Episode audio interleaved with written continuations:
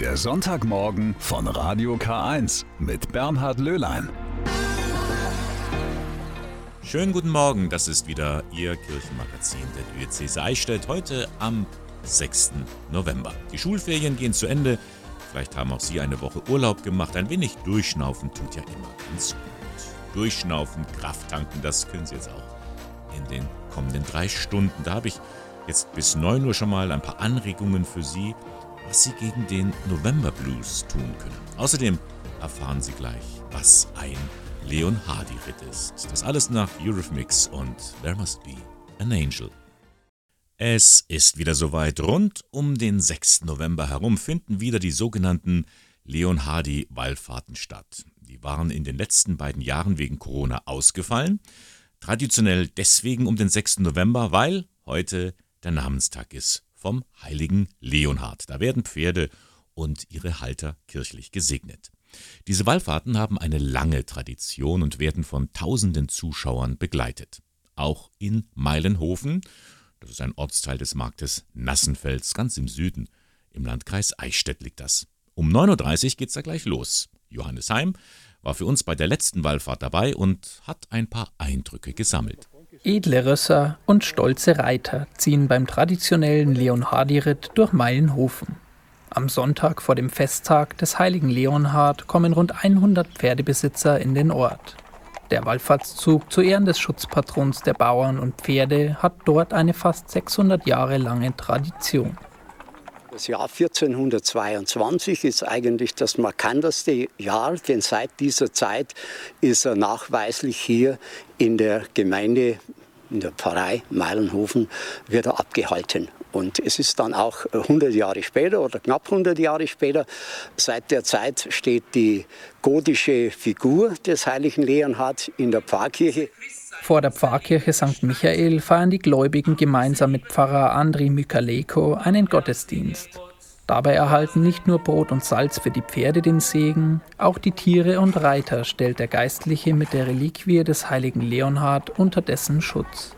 Ein Segen ist ein guter Wunsch sozusagen für die anderen Menschen, auch für die Tiere, für die Natur. Also wie Menschen und die Tiere, die ganze Natur ist von Gott erschaffen. Und das heißt, dass Gott hat einmal zu uns allen Ja gesagt. Und äh, äh, wir segnen äh, mit der Reliquie des heiligen Leonhard und auch daran zu erinnern, wer er war und wie wir selber handeln müssen und sollen als Christen, als gute Christen in dieser Welt.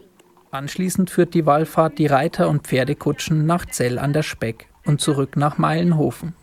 Mit dabei auf einem der bunt geschmückten Wagen ist die Statue des heiligen Leonhard, die sonst in der Kirche steht. Für die Teilnehmer ist das Fest etwas Besonderes.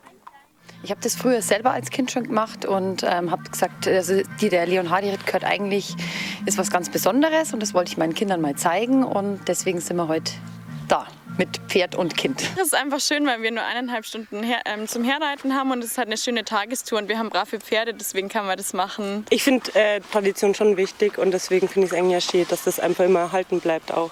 Seinen Abschluss findet der Leonhardi-Ritt mit einem Turnier auf einer Wiese neben der Kirche. Dort zeigen Rösser und Reiter zur Freude der Zuschauer ihr ganzes Können.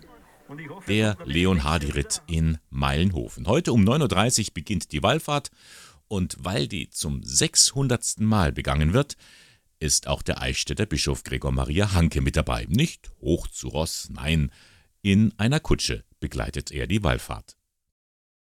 Nun, das war schon eine ganz merkwürdige Geschichte. Es war im Sommer, da hatte ich über ein paar Ecken gehört, ein relativ guter Bekannter sei verstorben. Ich wusste aber nichts Näheres, wir hatten schon länger keinen Kontakt mehr. Was tut man in einem so einen Fall? Man schaut in Facebook nach. Steht da vielleicht was drin? Nun, da war seit ein paar Tagen kein Eintrag mehr drin, auch kein Kommentar, keine Nachricht. Ich war sehr verunsichert. Soll ich da was reinschreiben in den Facebook-Account eines Toten? Karl Wilhelm kann diese Unsicherheit gut verstehen. Der 37-jährige Familienvater ist Inhaber zweier Bestattungsunternehmen. Er empfiehlt daher allen Facebook-Nutzern, den sogenannten Gedenkzustand zu aktivieren. Den Gedenkzustand muss man tatsächlich ein bisschen suchen. Wenn man in die Einstellungen reingeht, kann man in den sogenannten Nachlasszustand gehen. Ähm, da kann man eine Person angeben, die später mal Zugriff haben soll auf diesen Account. Und der Gedenkzustand an sich ist so, dass auf dem Profil des Verstorbenen ähm, dann drüber steht, dass dieses Profil als Erinnerung angezeigt wird. Und man kann so ein bisschen Kondolenz schreiben und das war's dann. Mehr ist es dann nicht mehr. Eine delikate Angelegenheit ist das schon. Denn oft ist eine wichtige Frage nicht ganz geklärt. Wem gehört eigentlich mein Facebook-Account? Gerade bei Personen des öffentlichen Lebens ist das eine Streitfrage.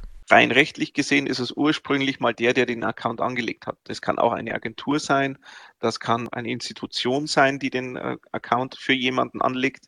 Ähm, da muss man tatsächlich immer schauen, wer hat den Account angelegt der hat auch die Rechte darüber. Und dann ist es wie eine ganz normale Nachlassgeschichte. Also dann erbt man quasi den Account, wenn man das so nennen möchte. Wilhelm ist mittlerweile ein richtiger Fachmann auf diesem Gebiet, denn wir sind ja alle ständig digital unterwegs.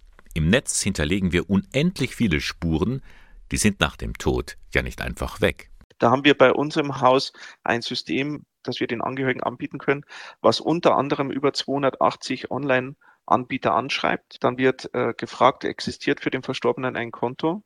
Es wird dann auch gleich ermittelt, ob eventuelle Zahlungen offen sind oder ob ich auch ein Guthaben bekomme, wenn das Abo zum Beispiel abläuft.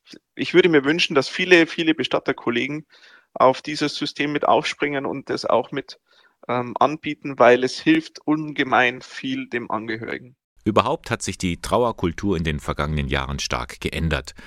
Ein Ort des Trauerns, den finden wir immer häufiger auch im Internet. Zum Beispiel in Form einer Gedenkseite. Wo die Leute Kondolenzen draufschreiben können, wo sie eine Kerze virtuell anzünden können und äh, wo auch Bilder gesammelt werden, die innerhalb von der Familie dann auch getauscht werden können. Und es ist tatsächlich so, dass das sehr gut angenommen wird und die Leute das auch toll finden, weil die können das dann auch mit WhatsApp teilen. Und es gibt immer irgendwelche Angehörige, die nicht zur Beerdigung zum Beispiel kommen können und haben so die Möglichkeit, ein Teil trotzdem dabei zu sein, indem dass sie Bilder sehen, teilweise, wenn wir Videos aufnehmen, dass sie dann die äh, auch anschauen können. Ein Gedanke, an den man sich halt noch gewöhnen muss im Zeitalter der Digitalisierung. Tja, und was hätte ich in dem Beispiel vom Anfang tun sollen? Hätte ich da was eintragen sollen auf der Facebook-Seite eines Verstorbenen? Karl Wilhelm meint, ja. Ich persönlich würde es tatsächlich machen, dass ich auf den Seiten etwas hinterlasse, aber das eher für den Verstorbenen dann auch schreibe. Also wirklich einen, einen Satz, ähm, wo es ihn widerspiegelt und wo ich dann sage, okay, ich verabschiede mich jetzt von dir. Unser Leben wird immer mehr digitaler und immer mehr vernetzter. Und deswegen ist es durchaus angebracht, dass man sagt, ich auch auf diesem Weg nehme ich Abschied. Das ist, finde ich, eine ganz schöne Geste. Außen hart, innen weich. So lautet die Zeile des wohl berühmtesten Songs über Männer. Ja, vor über 35 Jahren kam der in die Plattenläden. 1984 textete Herbert Grönemeyer Wann ist ein Mann ein Mann? Die Frage scheint heute noch genauso aktuell zu sein wie damals, und das auch in der traditionell eher männerdominierten Kirche. Am 3. November war der internationale Weltmännertag und darum haben wir bei der katholischen Männerseelsorge nachgefragt. Genauer gesagt, Johanna Risse hat es für uns getan. Wir haben halt vermehrt Anfragen auch von Männern, die im Gegensatz zu früher sagen, mir reicht das nicht mehr. Ich will auch meine Kinder aufwachsen sehen. Ich will mich auch aktiv beteiligen. Sagt Jürgen Döllmann von der Arbeitsstelle für Männerseelsorge und Männerarbeit der Deutschen Bischofskonferenz. Sein zentrales Ziel ist daher, Männer zu begleiten durch den radikalen Wandel der Geschlechterrollen und durch die Krise traditioneller Männlichkeit. Diese Angebote dienen dazu, die Männer zu sich selbst zu führen und damit sie sich also fragen, wer bin ich? Es ist eher in der Gruppe, aber dann auch in der Männergruppe. Aber das hat sich gezeigt, dass Männer dann doch, wenn sie unter sich sind, ich wollte das erst auch gar nicht glauben, ich habe das auch mal mitgebracht, äh, dann doch anders reden als wenn Frauen dabei sind. Also dann kommen doch so Sachen wie Gesundheit oder auch wie geht mein Leben weiter, kommen dann doch eher zur Sprache, weil man unter sich ist. Denn auch Männer brauchen einen geschützten Raum und genau diesen Raum will die Männerseelsorge schaffen. Mit Angeboten wie gemeinsam wandern oder segeln, aber auch gemeinsam trauern. Es gibt auch Seminare speziell für Männer, die sich zum Beispiel mit Trauer beschäftigen, die sich auch einen eigenen Sarg bauen zum Beispiel, ne? ein Sargbauseminar. Also es hat oftmals auch was mit was Praktischem zu tun. Und über dieses gemeinsame Tun kommen sie dann ins Reden. Angebote, die gerne angenommen werden, etwa von Bodo Volteri. Er hat an einem Männerwochenende in einem Kloster teilgenommen. Bei dem Männerwochenende ist es mir äh, sehr gut ergangen, weil ich mich gut aufgehoben gefühlte in einer Gemeinschaft von Männern, die auch den christlichen Glauben mit mir teilen. Das war eine ganz tolle Location, die eben genau die Atmosphäre hatte, die wir brauchten, um sowohl vom Alltag abzuschalten als auch ja ganz unbefangen über alle Glaubensthemen zu reden. Schon seit vielen Jahrzehnten gibt es die Männerseelsorge. Ihr Angebot entwickelt sich mit der Gesellschaft stets weiter. Jürgen Döllmann. Wir machen nächstes Jahr zum ersten Mal auch eine Tagung zum Thema Trans- und Intersexualität, was für die katholische Kirche ein relativ neues Thema ist. Anderes Thema ist sexualisierte Gewalt an erwachsenen Männern, äh, was auch nicht so im Fokus ist. Auch die aktuelle Politik beschäftigt die Männerseelsorge, denn die Geschlechterrollen werden auch durch politische Maßnahmen bestimmt. Es geht um Gleichstellung, es geht um Equal Care, es geht um Gleichberechtigung. Wie viele Männer nehmen überhaupt auch hier die Erziehungszeiten bei Kindern und wie viele Monate nehmen sie dann? Das sind schon ganz spannende Entwicklungen. Talk Talk und Such a Shame. Und der Titel dieses Liedes führt uns direkt zum nächsten Thema, denn es ist ja mehr als nur eine Schande, was damals im Dritten Reich passiert ist. Unglaubliche Grausamkeiten. Und einer der letzten, der vom Holocaust noch erzählen kann, ist der 93-jährige Abba Nauer. Er hat den Überfall der Deutschen 1941 in seiner Heimat Litauen erlebt. Er kann erzählen, wie seine Mutter und sein Bruder in Auschwitz ums Leben gekommen sind oder wie er die berüchtigten Todesmärsche von Dachau überlebt hat. Aber Nauer ist immer wieder in unserer Region zu Gast, auch am kommenden Dienstag wieder in Ingolstadt. Selbst im hohen Alter ist er immer wieder unterwegs, um zu erzählen. Ich sehe es als eine Pflicht, erstmal gegenüber denjenigen, die es nicht geschafft haben und vor allem auch die Jugendlichen von heute, die müssen wissen, was es war, um dafür zu sorgen, dass sowas nicht mehr passieren soll. Gleich als der Krieg begann, kamen er und seine Familie in das Ghetto von Kaunas. Das Leben dort drehte sich vor allem um zwei Dinge. A. Wie heizt man? Wo nimmt man Holz? Es war ja keine da. Und Litauen ist ein sehr kaltes Land. Und das andere, wie organisiert man genügend äh, Essen für Kinder, überhaupt für die Familie? Man dürfte ja nicht einkaufen.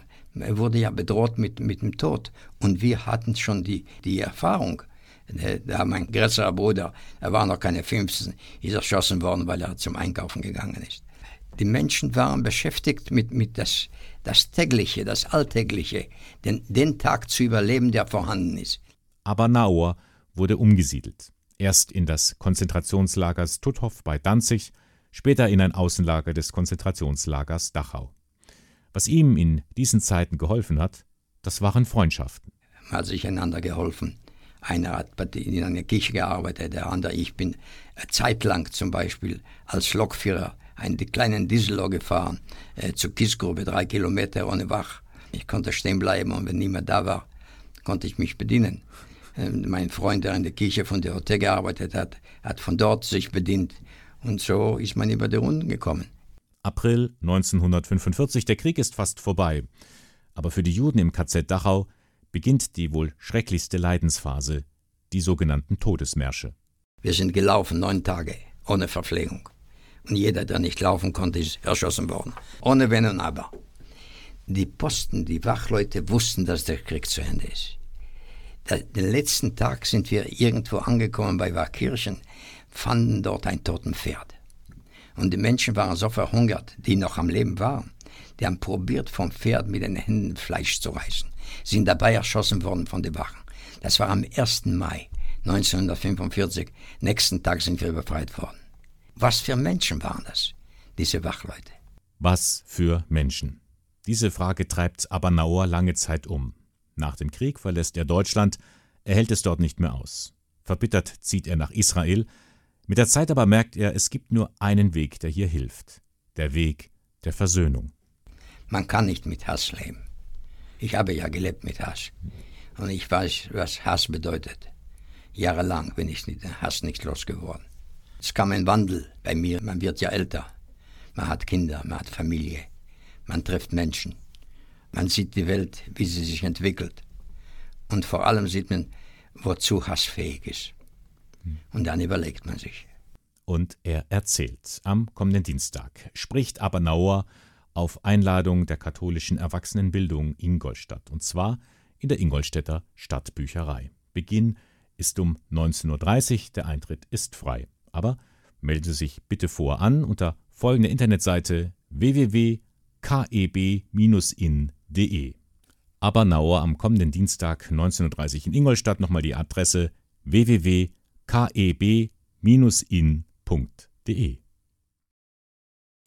Ein Besuch im Libanon. Es war keine alltägliche Reise, die der Eichstätter Bischof Gregor Maria Hanke dorthin unternommen hat. Es war ein Solidaritätsbesuch. Hanke ist damit einer Einladung von Ignatius Josef Yunan gefolgt, dem Oberhaupt der mit Rom unierten syrisch-katholischen Kirche. Hanke hat dort nicht nur eine Kathedrale eingeweiht, er hat auch viele persönliche Begegnungen gehabt, die ihn sehr beeindruckt haben. Im Interview mit Johannes Heim schildert der Bischof seine Eindrücke und die schwierige Situation im Libanon. Herr Bischof, Sie sind wieder wohl zurückgekehrt. Sie waren jetzt eine knappe Woche, glaube ich, im Libanon. Wie ist dieser Besuch denn zustande gekommen überhaupt? Patriarch Jonan hat ja seit längerem schon Beziehungen nach Eichstätt. Unser Collegium Orientale ist natürlich solch eine Schaltstelle, die immer wieder äh, Gäste aus dem Osten einlädt. Und ich dürfte ihn ja auch schon mehrfach bei mir im Bischofshaus beherbergen.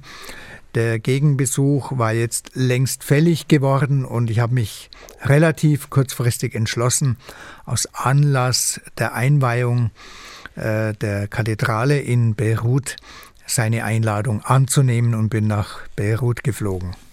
Warum war es Ihnen denn so ein Bedürfnis, diese Einladung auch anzunehmen? Der Libanon ist, einer, ist in einer sehr, sehr schwierigen Situation.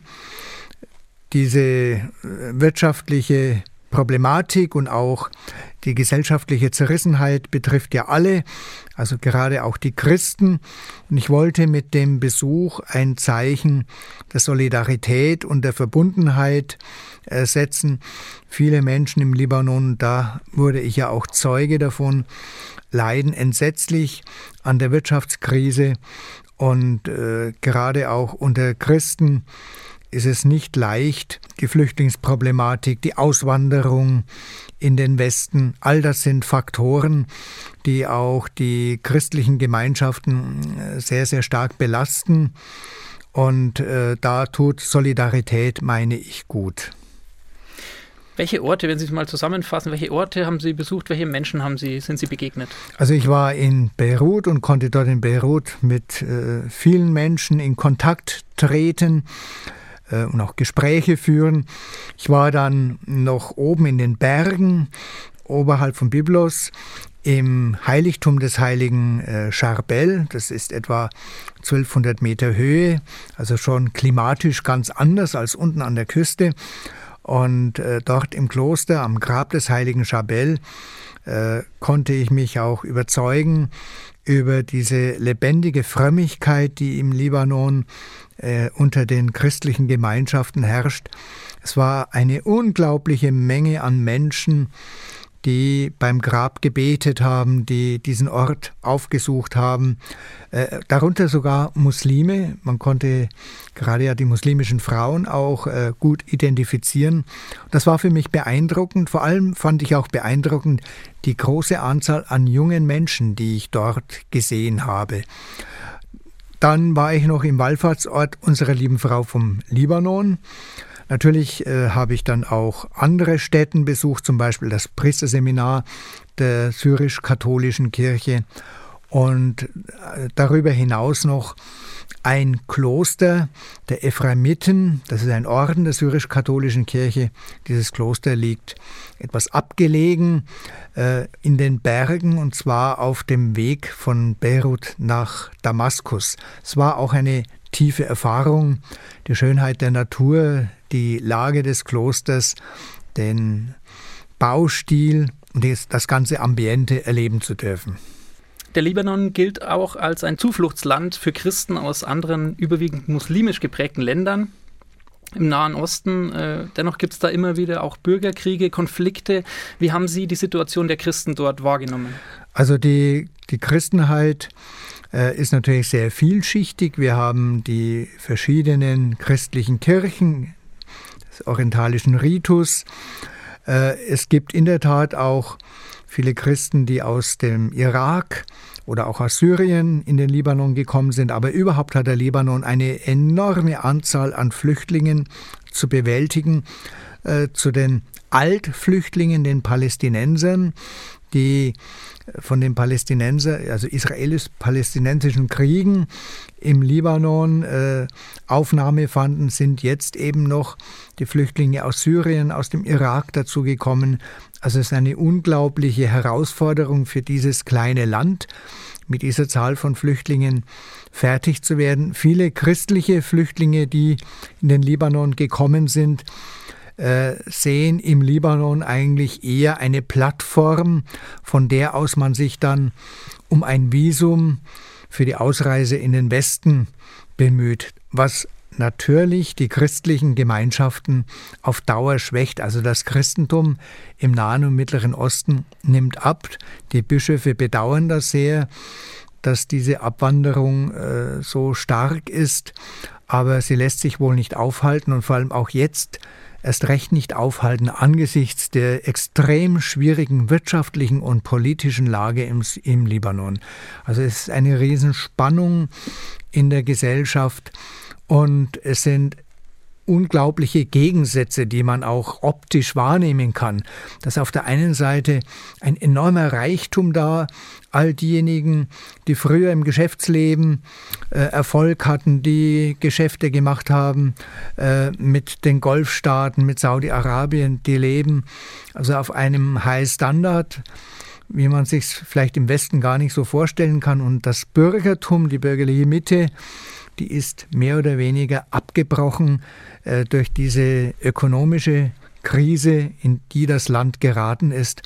Und man kann nur sagen, es ist nun ein Land voller ökonomischer Gegensätze. Dennoch gibt es auch was Positives. Sie waren bei einer Einweihung einer neuen renovierten, wieder aufgebauten Kirche, die vor 40 Jahren auch zerstört wurde. St. Georg, glaube ich. Wie haben Sie das erlebt und wie ja. wichtig sind solche Kirchen? Können die ja, Gläubigen dort ihren Glauben sicher leben? Es war die Kathedrale der syrisch-katholischen Kirche in Beirut, die vor über 40 Jahren, als diese großen Kämpfe im Libanon war, der Krieg eigentlich im Libanon war, völlig zerstört wurde, bis auf äh, Ruinen der Außenmauern und jetzt wieder aufgebaut wurde nach über 40 Jahren. Äh, das ist natürlich ein Zeichen. Die Kirche stand ja einst in einem Stadtviertel von Beirut, das christlich war. Die Christen haben diese Stadtviertel komplett verlassen. Es ist also keine christliche Umgebung mehr, aber dennoch die Wiedererrichtung dieser für die syrisch-katholische Kirche so wichtigen äh, Kathedralkirche ist ein wichtiges Zeichen, ein Zeichen des Lebenswillens, ein Zeichen, dass man den Glauben in dieser Stadt, in diesem Land weiter praktizieren will, dass man aus dem Glauben für den schwierigen Alltag Kraft schöpft. Kraft schöpfen ist auch so ein Stichwort. Sie waren, Sie haben es erwähnt, auch beim Grab des heiligen Chabel. Der war Mönch und Einsiedler. Sie sind selber Mönch. Inwieweit ist das auch heute noch ein Vorbild und auch das Mönchstum vielleicht? Also der heilige Chabel ist ein großes Vorbild und natürlich auch ein großer Heiliger, nicht nur im Libanon, er wird ja auch bei uns von vielen verehrt. Äh, das Interessante ist, dass dieser große Heilige äh, überreligiös und überkonfessionell ist. Also auch Muslime kommen an sein Grab ja, es waren ja sogar Muslime, die am Anfang seine Verehrung mit angeschoben haben. Also es ist, äh, glaube ich, schon ein wichtiges Zeichen, dass jemand wie Jabel, der seinen Glauben von aus tiefstem Herzen praktiziert hat, dass der eigentlich auch für die Gesellschaft heute noch ein Friedensbringer ist. Und das ist für uns heute wichtig, weil ja sehr oft äh, Religion unter dem Verdacht steht, äh, Gewaltpotenziale freizusetzen. Chabel lehrt uns durch sein Leben und äh, durch die Verehrung bis heute genau das Gegenteil.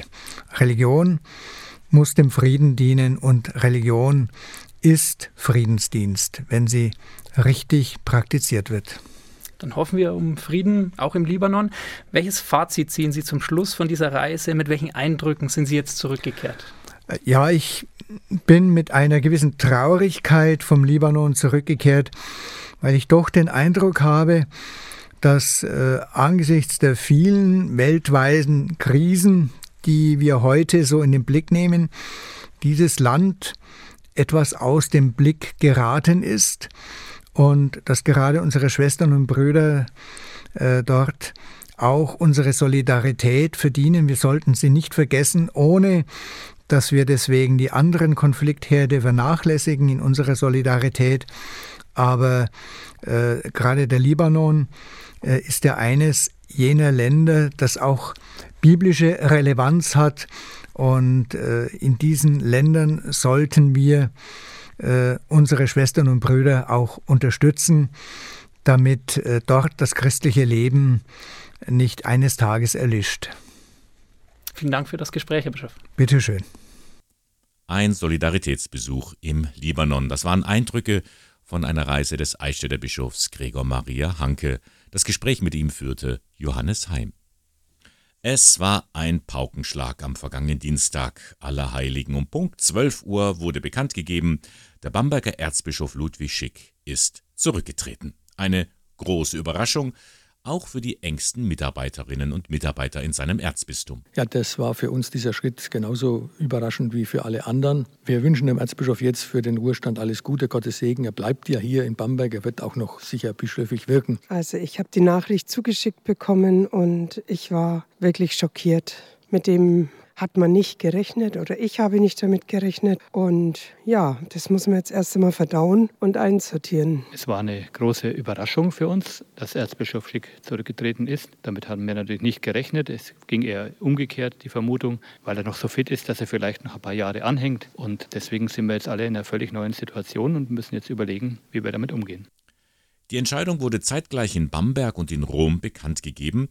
Das war von langer Hand geplant, sagt Harry Luck, Pressesprecher des Erzbistums Bamberg. Es wirkt überhastet, weil die Entscheidung sehr kurzfristig veröffentlicht und mitgeteilt wurde. Sie ist aber natürlich dem Erzbischof selber schon länger bekannt und es ist ein Prozess, der in Rom schon lange gelaufen ist.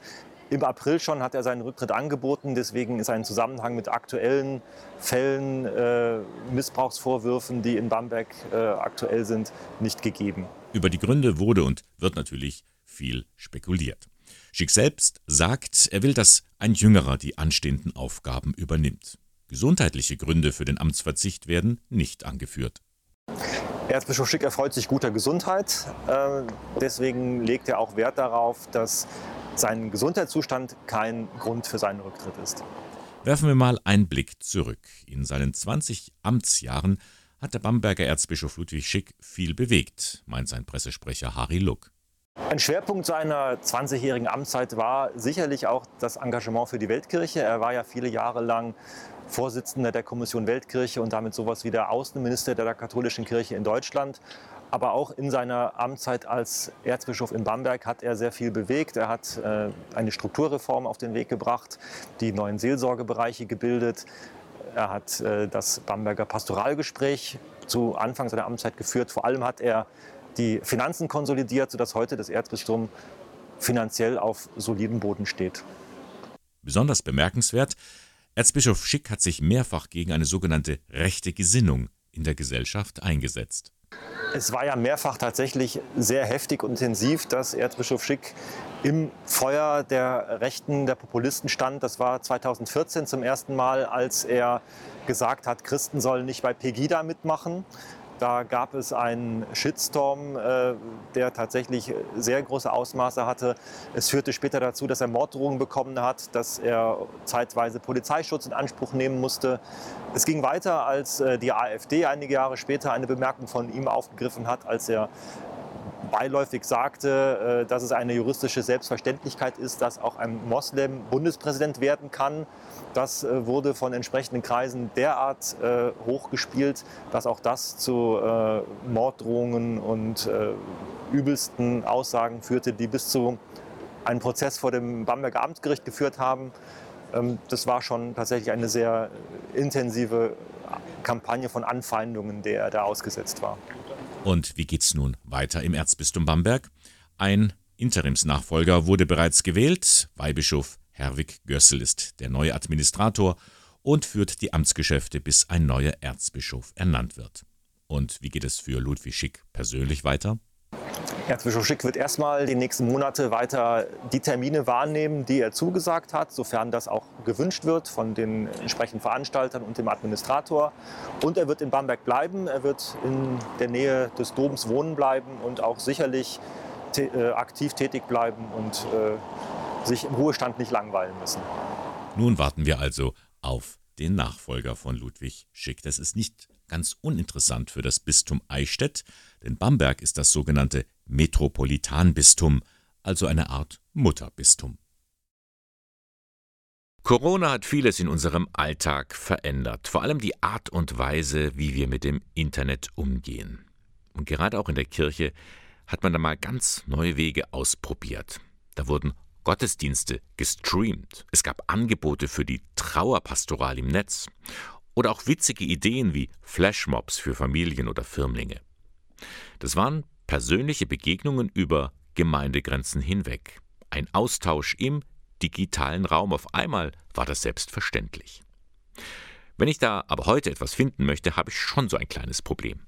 Es gibt nämlich 27 deutsche Bistümer und jedes hat seinen eigenen Internetauftritt. Ich muss mich schon durchwühlen, wenn ich ein bestimmtes Angebot suche. Bis jetzt. Denn seit kurzem gibt es eine neue Internetplattform. digitalpastoral.de. Es ist eine Internetseite, die einfach nur Themen, Erfahrungen, Entdeckungen sammelt. Entdeckungen sammelt rund um das Thema digitale Kirche. Björn Siller, Referent für Pastoral im Internet im Erzbistum Freiburg. Er hat diese Seite zusammengestellt mit einigen Kolleginnen und Kollegen aus anderen Diözesen. Im Prinzip ist es ein richtig großer Marktplatz. Es sind Kategorien wie Erstkommunion, Firmung, Podcast, äh, es geht um äh, Tools und Technik, Spiritualität, digital. Das sind so im Moment die Startthemen, aber je mehr äh, Beiträge und Entdeckungen reinkommen, desto mehr Kategorien gibt es. Auch ich bin einmal auf Entdeckungsreise gegangen und habe gleich einige Themen entdeckt, die mich interessieren. Da gibt es zum Beispiel ein Escape Game Workshop wie man solche Abenteuerspiele etwa in der Jugendarbeit einsetzen kann. Der Workshop dazu wird im Februar über Zoom veranstaltet. Oder das Bistum Eichstätt, das bündelt Beiträge und Texte zum Kirchenjahr. Auch spannend, verschiedene Bausteine für Krippenspiele in den Gemeinden. Das alles jetzt auf einer Plattform. Wir wollen das jetzt eben nochmal bündeln, um leichter über den Tellerrand hinauszuschauen. Und im, im Zeichen und im Zeitalter von Ressourcenknappheit und schauen, wie wir unsere Arbeitszeit organisieren können, was gibt es da Schöneres, als gemeinsam dann an Projekten zu arbeiten oder auch mal zu sagen, hey, Frau Kollegin, Herr Kollege, ähm, darf ich ähm, und dann habe ich etwas und kann es überarbeiten und würde weiter mitnehmen. Noch sind es eher die Hauptamtlichen in der Kirche, die das Angebot nutzen oder selbst etwas einstellen. Das soll sich aber bald ändern. Man möchte, dass sich in Zukunft auch Ehrenamtliche daran beteiligen. Überhaupt, so das Ziel von Björn Siller, sollen sich auch Stammtische entwickeln, damit man miteinander ins Gespräch kommt. Corona hat das, was schon da war an Leuchtturmprojekten, die noch teilweise in den Bistümern einzeln standen, verstärkt und ganz schnell unsere Kirchen und Gemeinden ähm, digitalisiert ähm, und auch die Erkenntnis gesetzt, wir müssen auch nicht mehr und dürfen auch nicht mehr darüber diskutieren, ob wir im digitalen Raum unterwegs sind, sondern wie. Und wie gestalten wir diesen Kirchenraum? Wie gestalten wir diese Wirklichkeit? Und die Hoffnung, die wir haben daraus, ist, dass wir da eine, einen Start gesetzt haben, der dazu führt, dass wir ähm, über unsere Büroräume, über unsere Bistumsräume hinaus Kirche sind. Eine Ausstellung in einer Kirche, das ist schon längst nichts Besonderes mehr. Aber das, was Sie derzeit in der Ingolstädter Kirche St. Pius sehen können, das geht einem dann doch schon unter die Haut. Dem Leben einen Sinn geben. So lautet das Motto der Ausstellung von Jakob Kasimir Dawidenko, der von 1953 bis 1978 im Piusviertel gelebt hat. Er verstarb 1980 im Alter von 27 Jahren in Waldshut. Bei der Ausstellung in St. Pius können Sie Linolschnitte und Zeichnungen mit Erklärungen sehen.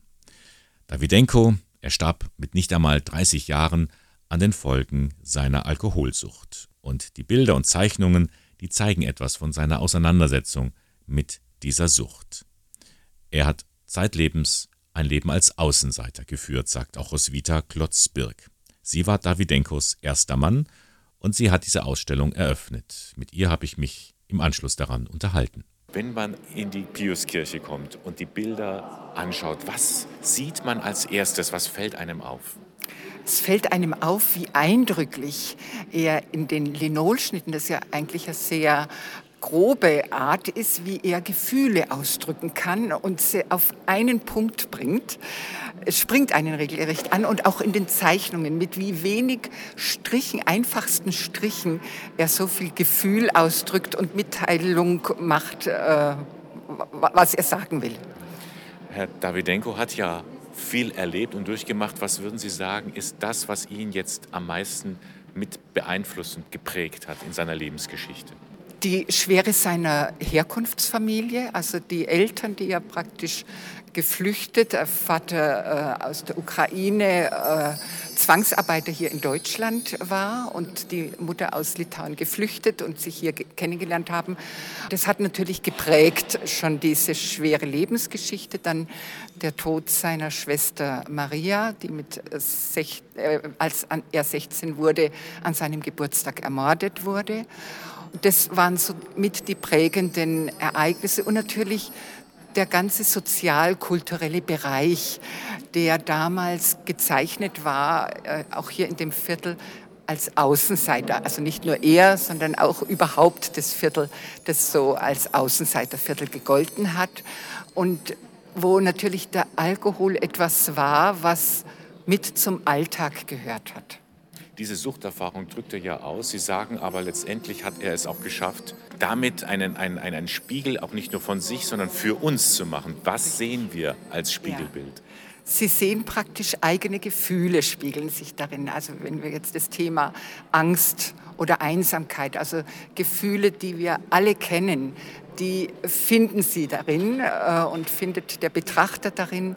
Oder auch eben äh, das Thema Perfektionismus im beleidigten Cis. Also manches muss natürlich übertragen werden äh, und da helfen meine Beschreibungen etwas, um es übertragen zu verstehen, sodass wirklich nicht nur jemand der Suchtproblematik, sondern erst recht auch andere Menschen einen Bezug zu dem Thema finden, aber auch zu sich finden.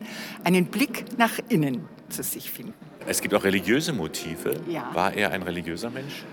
Er ist religiös erzogen worden. Seine Mutter war sehr religiös, hat, glaube ich, auch den Tod der Tochter nur durch die Religion bewältigen können. Und er war insofern religiös, als er immer auf der Suche war. Und äh, er hatte Gott so als Chefdesigner.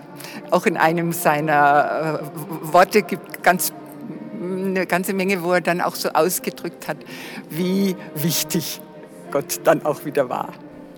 Dem Leben einen Sinn geben. Die Ausstellung mit Bildern von Jakob Kasimir Dawidenko können Sie noch bis zum 20. November in der Ingolstädter Kirche St. Pius sehen. Die Kirche ist immer geöffnet von 9 bis 17 Uhr. Und zur Ausstellung gibt es auch einen Vortrag von Monika Gabler. Sie ist die Leiterin der Caritas Suchtambulanz in Ingolstadt. Am kommenden Mittwoch geht es darum, wie man Alkoholabhängigkeit verstehen kann. Erfahrungsgemäß ist es ja so, dass zu solchen Vorträgen eher immer äh, nicht die Betroffenen selber, sondern Angehörige oder ähm, Bezugspersonen von Betroffenen kommen. Und ich möchte den Schwerpunkt darauf legen, ähm, wie man denn Betroffene, es wurde jetzt auch eben angesprochen, dass es so wichtig ist, die anzusprechen. Und das ist einfach eine ganz große Hemmschwelle aus der Erfahrung heraus. Und da möchte ich gerne einfach den Bogen spannen von ähm, den Beginn zu einer Suchterkrankung einfach ein Verständnis wecken nochmal und wirklich auch die Besuchenden anregen, wenn sie in ihrem Umfeld Betroffene beobachten, von denen sie ahnen, weniger über sie zu sprechen, sondern mit ihnen. Der Vortrag von Monika Gabler Alkoholabhängigkeit verstehen, Handlungssicherheit im Umgang mit Betroffenen erlangen. Sie können dabei sein am Mittwoch, 9. November um 19 Uhr im Pfarrsaal von St. Pius, Richard Wagner Straße 26 in Ingolstadt. Es ist das Gebot der Stunde. Energiesparen. Darum geht es beim 13. Umweltforum der Diözese Eichstätt am Samstag, 19. November. Da werden verschiedene Themen angesprochen, zum Beispiel die dezentrale Energieversorgung oder der Ausbau von erneuerbaren Energien.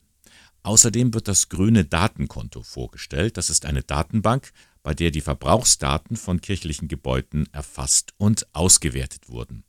Sie wird übrigens allen Einrichtungen der Diözese Eichstätt kostenlos zur Verfügung gestellt. Ja, stimmt schon, der kommende Winter wird ein besonderer. Energie und auch Gas sind ein extrem knappes Gut. Wie Sie sich darauf einstellen können, eben das erfahren Sie bei dem Umweltforum der Diözese Eichstätt am Samstag, 19. November von 9.30 Uhr bis 15 Uhr.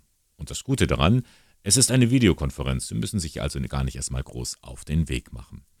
Veranstaltet wird das Umweltforum vom Referat Schöpfung und Klimaschutz zusammen mit dem Diözesanrat im Bistum Eichstätt und dem Diözesan Bildungswerk. Also wenn Sie irgendwie im kirchlichen Umfeld tätig sind, klicken Sie sich einfach rein am Samstag, 19. November. Anmelden können Sie sich im Internet unter bistum-eichstätt.de slash Umwelt. Wir werden da ganz schön auf eine harte Probe gestellt. Wie geht es weiter mit diesen Corona-Maßnahmen? Müssen wir noch mit weiteren Einschränkungen rechnen oder wann wird wieder alles normal? sofern man von normal reden kann. Tja, wir müssen Geduld haben. Und gerade das fällt vielen von uns nicht leicht, weiß auch Professor Bernd Birkmeier vom Lehrstuhl für Sozialpädagogik an der Katholischen Universität in Eichstätt. Alles soll, wenn möglich, ganz schnell gehen. Wir wollen, wie es so schön heißt, keine Zeit verlieren. Ne? Dadurch entsteht natürlich Druck, genauer gesagt ein Erwartungsdruck, den einerseits die Gesellschaft und unsere sozialen Rollen auf uns ausüben und den wir andererseits aber auch an uns selbst adressieren. Nun geht aber jeder anders um mit diesem Erwartungsdruck. Die einen macht das richtig fertig, andere bleiben eher cool. Zu letzteren zählt sich auch Birkmeier selbst, aber auch bei ihm reißt manchmal der Geduldsfaden. Beispiel sehr geduldig, wenn ich am Bahnhof auf einen Zug warten muss, der sich verspätet.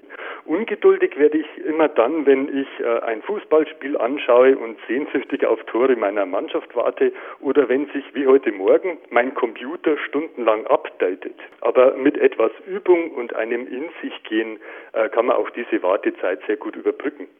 Denn letztendlich haben wir Menschen mehr davon, wenn wir geduldig sind.